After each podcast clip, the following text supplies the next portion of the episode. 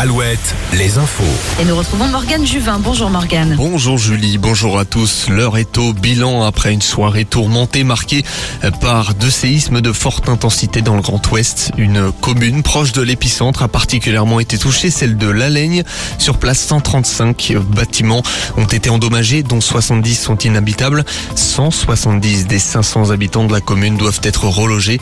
Pour que ces habitants retrouvent au plus vite une vie normale, l'État a déclenché une procédure accélérée de reconnaissance de catastrophes naturelles. La première ministre a réagi et veut s'assurer que tout le monde ait accès à un relogement. Notons qu'en Deux-Sèvres, deux personnes ont été légèrement blessées par ces phénomènes naturels. Une marche blanche s'est tenue ce matin à Angoulême. Entre 800 et 1000 personnes de la communauté guinéenne se sont rassemblées en hommage aux jeunes Guinéens de 19 ans mortellement touchés par le tir d'un policier mercredi à Saint-Ériex. Selon les autorités, la victime de 19 ans aurait refusé d'obtempérer. La communauté guinéenne évoque de son côté une bavure policière. L'ambassadeur de Guinée en France a rejoint le cortège.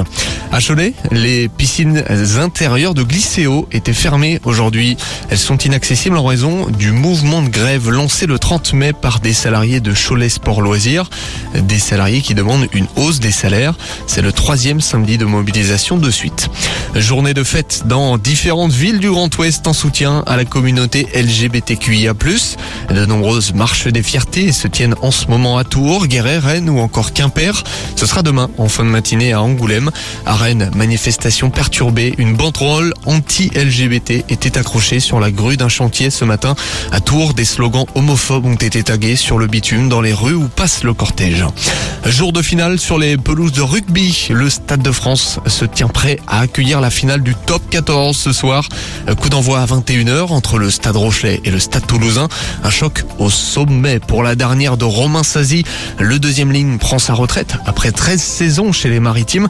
L'effectif sera au complet. Ce soir, on écoute l'entraîneur des avants du Stade Rochelet, Romain Carmignani. Je pense que c'est la qualité de l'effectif. 45 joueurs qui peuvent jouer. On sent que le niveau baisse pas. Nos jeunes joueurs ont poussé euh, certains joueurs à être meilleurs. On a fait des rotations, voilà, avec certains joueurs qui ont joué, qui ont donné le meilleur. Et vous l'avez vu encore contre le Stade Français qu'on a joué ici à domicile. On a joué avec une équipe un peu mixte, des joueurs qui méritaient d'être sur la pelouse et l'équipe a continué à tourner. Donc euh, je pense que ça a été ça la force du club.